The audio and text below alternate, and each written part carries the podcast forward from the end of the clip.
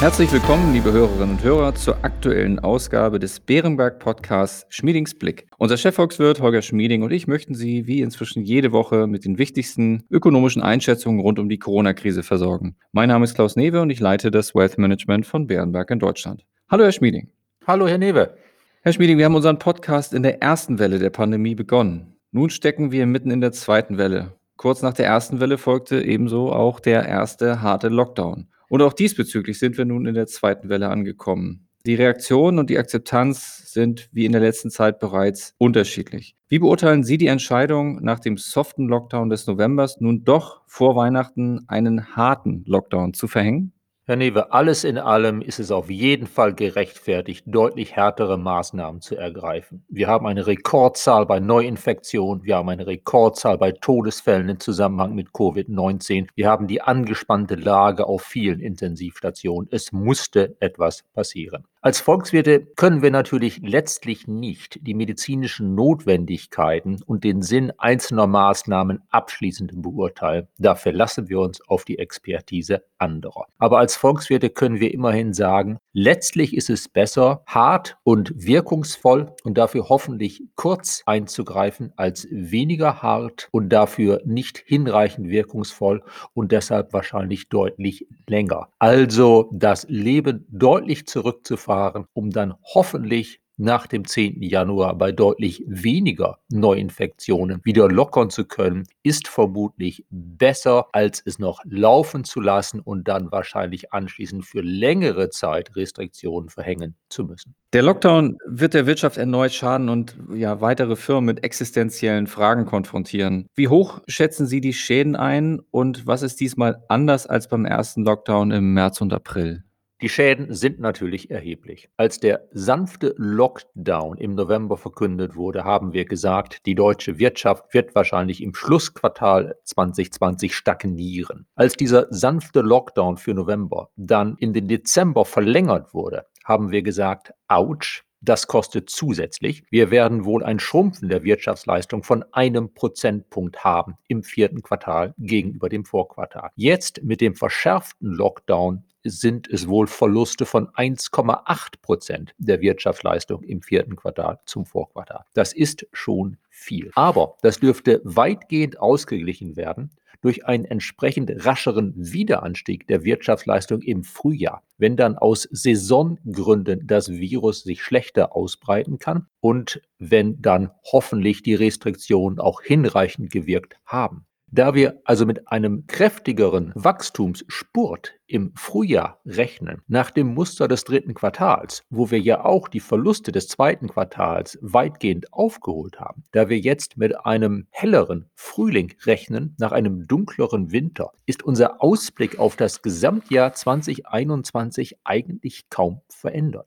Wir rechnen jetzt für Deutschland im kommenden Jahr mit einem Wachstum von 4,4 Prozent. Im Oktober Bevor die neuen Lockdowns kamen, hatten wir gesagt 4,6 Prozent. Es fehlen uns also im kommenden Jahr 0,2 Prozentpunkte an der Wachstumsprognose. Auch für das jetzt zu Ende gehende Jahr fehlen uns 0,2 Prozentpunkte relativ zur Prognose vor den ganzen neuen Lockdowns. Wir sagen jetzt Einbruch 2020 5,8 Prozent für die deutsche Wirtschaft statt 5,6 Prozent, wie wir es im Oktober gesagt haben. Allerdings durch den Lockdown jetzt verschiebt sich ein Teil der Wirtschaftsleistung etwas nach hinten. Und das dürfte auch heißen, dass im Jahr 2022 dann etwas mehr Wachstum drin sein wird, um die 3% statt nur um die 2,5%.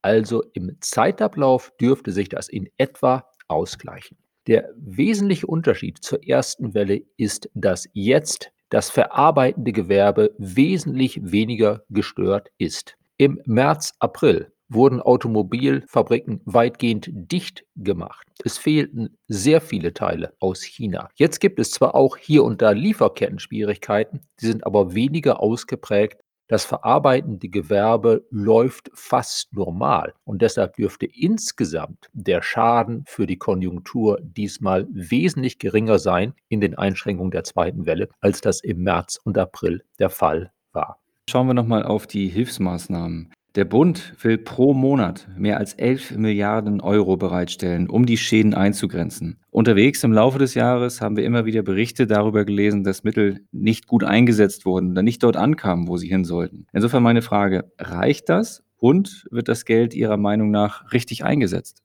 Zur Frage, reicht das? Ja, es reicht wohl. Der genaue Umfang der Hilfen ist ja nicht klar in dem Sinne, wir müssen erst mal sehen, wie viel in Anspruch genommen wird. Vielleicht sind es tatsächlich pro Monat 11 Milliarden. Dann kommen weitere Hilfen ja dazu, beispielsweise über das Kurzarbeitergeld, andere soziale Leistungen. Diese 11 Milliarden pro Monat, wenn es dann so käme, wären etwa 4% der Wirtschaftsleistung Deutschland in einem Monat. Mit weiteren Hilfen dazu sind wir dann vielleicht bei 5 oder 6% der monatlichen Wirtschaftsleistung. Das ist viel Geld. Das reicht eigentlich, um die Schäden auszugleichen. Nur, wir müssen sagen, es ist natürlich sehr schwer, das Ziel genau zu machen. Das haben wir im Frühjahr, im Sommer erlebt. Es kommt nicht alles da an, wo es wirklich gebraucht wird. Die Orientierung am Vorjahresumsatz, einem bestimmten Prozentpunkt des Vorjahresumsatzes, ist nun sehr grob und führt dazu, dass in einigen Bereichen vielleicht zu viel, in anderen deutlich zu wenig gezahlt werden könnte. Es ist manches mit heißer Nadel gestrickt, das ist wahrscheinlich unvermeidlich. Also das Geld da ankommt, wo es gebraucht wird. Ich würde sagen, weitgehend ja, aber da wird es leider einiges an Ungerechtigkeiten und Verlusten geben.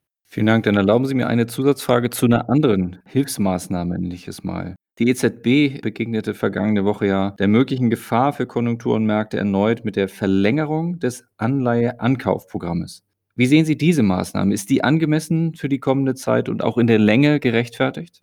Alles in allem ist die Maßnahme wohl angemessen. Wie Sie wissen, bin ich seit langer Zeit eigentlich weitgehend ein Fan der Geldpolitik mit viel Kritik im Detail, aber in der großen Richtung macht die EZB das nicht schlecht. Wie wir ja daran sehen, dass wir ein ausgesprochen hohes Maß der Preisstabilität gerade in Deutschland haben. Die Europäische Zentralbank hat zwei große Beschlüsse gefasst. Zum einen möchte sie die sehr günstigen Bedingungen für Banken, um sich bei der EZB Geld zu leihen, verlängern. Sie wird im kommenden Jahr nicht nur ein, sondern drei zusätzliche Gelegenheiten für Banken bieten, sich Geld bei der EZB zu einem Zinssatz von ja bis zu minus 1% zu besorgen, wenn die Banken im Gegenzug dieses Geld tatsächlich weiterreichen als Kredite an Unternehmen und Haushalte, also ihr Kreditbuch insgesamt konstant halten oder ausweiten. Da liegt es dann an den Banken, wie viel sie von dem Angebot in Anspruch nehmen. Es ist für Haushalte und Unternehmen eine gute Nachricht, dass die EZB es den Banken erleichtert, uns Kredite zu geben. Als zweites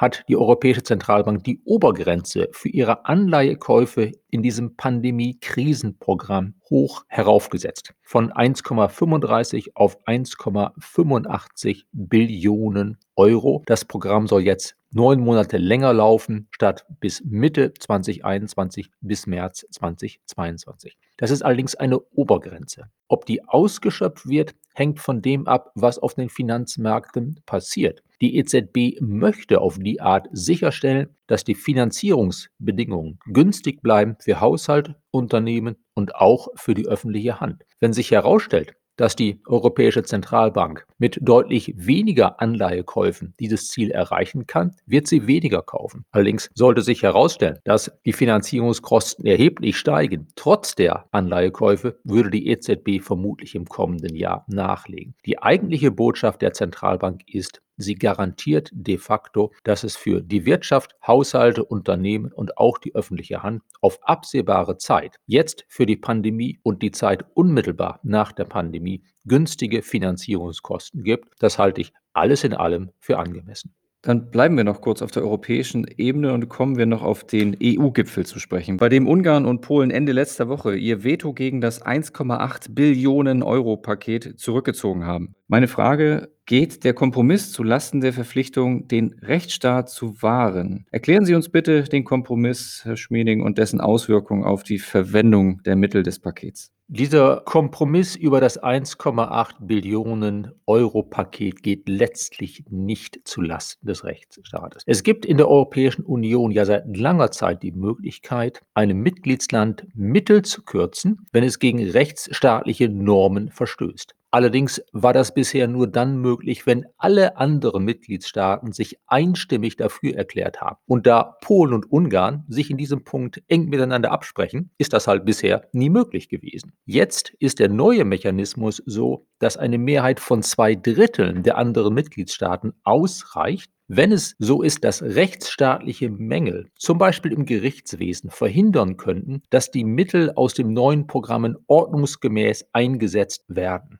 Dieser Rechtsstaatsmechanismus ist drin im Paket, der ist auch nicht verwässert worden. Allerdings der Kompromiss gegenüber Ungarn und Polen ist, dass zunächst einmal jetzt der Europäische Gerichtshof urteilen kann, ob dieser neue Mechanismus mit dem europäischen Vertrag vereinbar ist, sehr wahrscheinlich ja. Aber dieser Umweg über den Europäischen Gerichtshof heißt halt, es wird ein bisschen länger dauern. Ungarn hofft wahrscheinlich darauf, dass die Mühlen des Europäischen Gerichtshofes so langsam mahlen, dass das erste für Ungarn möglicherweise peinliche und negative Urteil dann erst kommt nach der nächsten nationalen Wahl in Ungarn Mitte 2022. Also ein gewisser Zeitgewinn für Ungarn und Polen ist dabei rausgekommen. Wenn der Europäische Gerichtshof sich allerdings beeilt mit seiner Prüfung des Verfahrens, dann ist durchaus möglich, dass die ersten negativen Bescheide für Ungarn auch vor der nächsten Wahl in Ungarn dort auf den Tisch flattern. Prima, dann werden wir das in der Zukunft sicher weiter beobachten und erneut aufnehmen. Kommen wir für heute schon wieder zum Ende noch auf ein letztes Thema. Und das letzte Thema ist mal wieder der Brexit, den wir heute wahrscheinlich zum einen der letzten Male wirklich als ein europäisches Thema oder äh, europäisches Unionsthema anmoderieren können.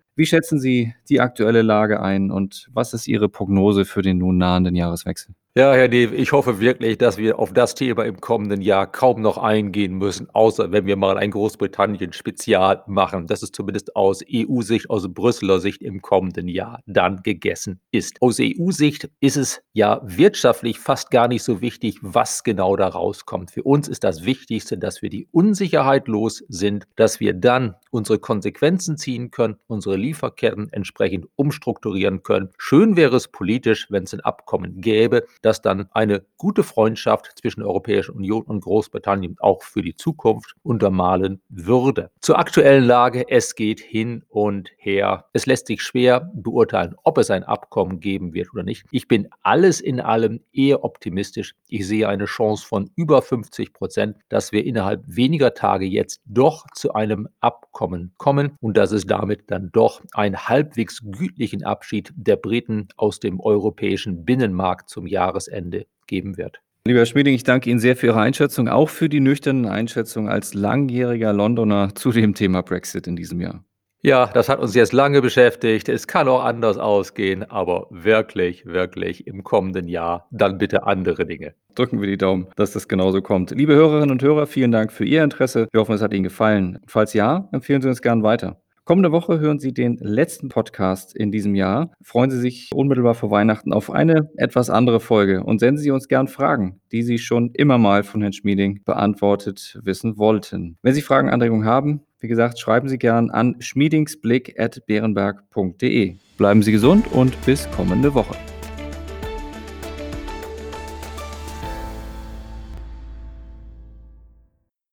Wichtige Hinweise. Bei dieser Information handelt es sich um eine Marketingmitteilung. Diese soll Ihnen Gelegenheit geben, sich selbst ein Bild über eine Anlagemöglichkeit zu machen. Wir weisen ausdrücklich darauf hin, dass diese Information keine individuelle Anlageberatung, keine Anlageempfehlung und keine Anlagestrategieempfehlung darstellt. Frühere Wertentwicklungen sind kein verlässlicher Indikator für die künftige Wertentwicklung.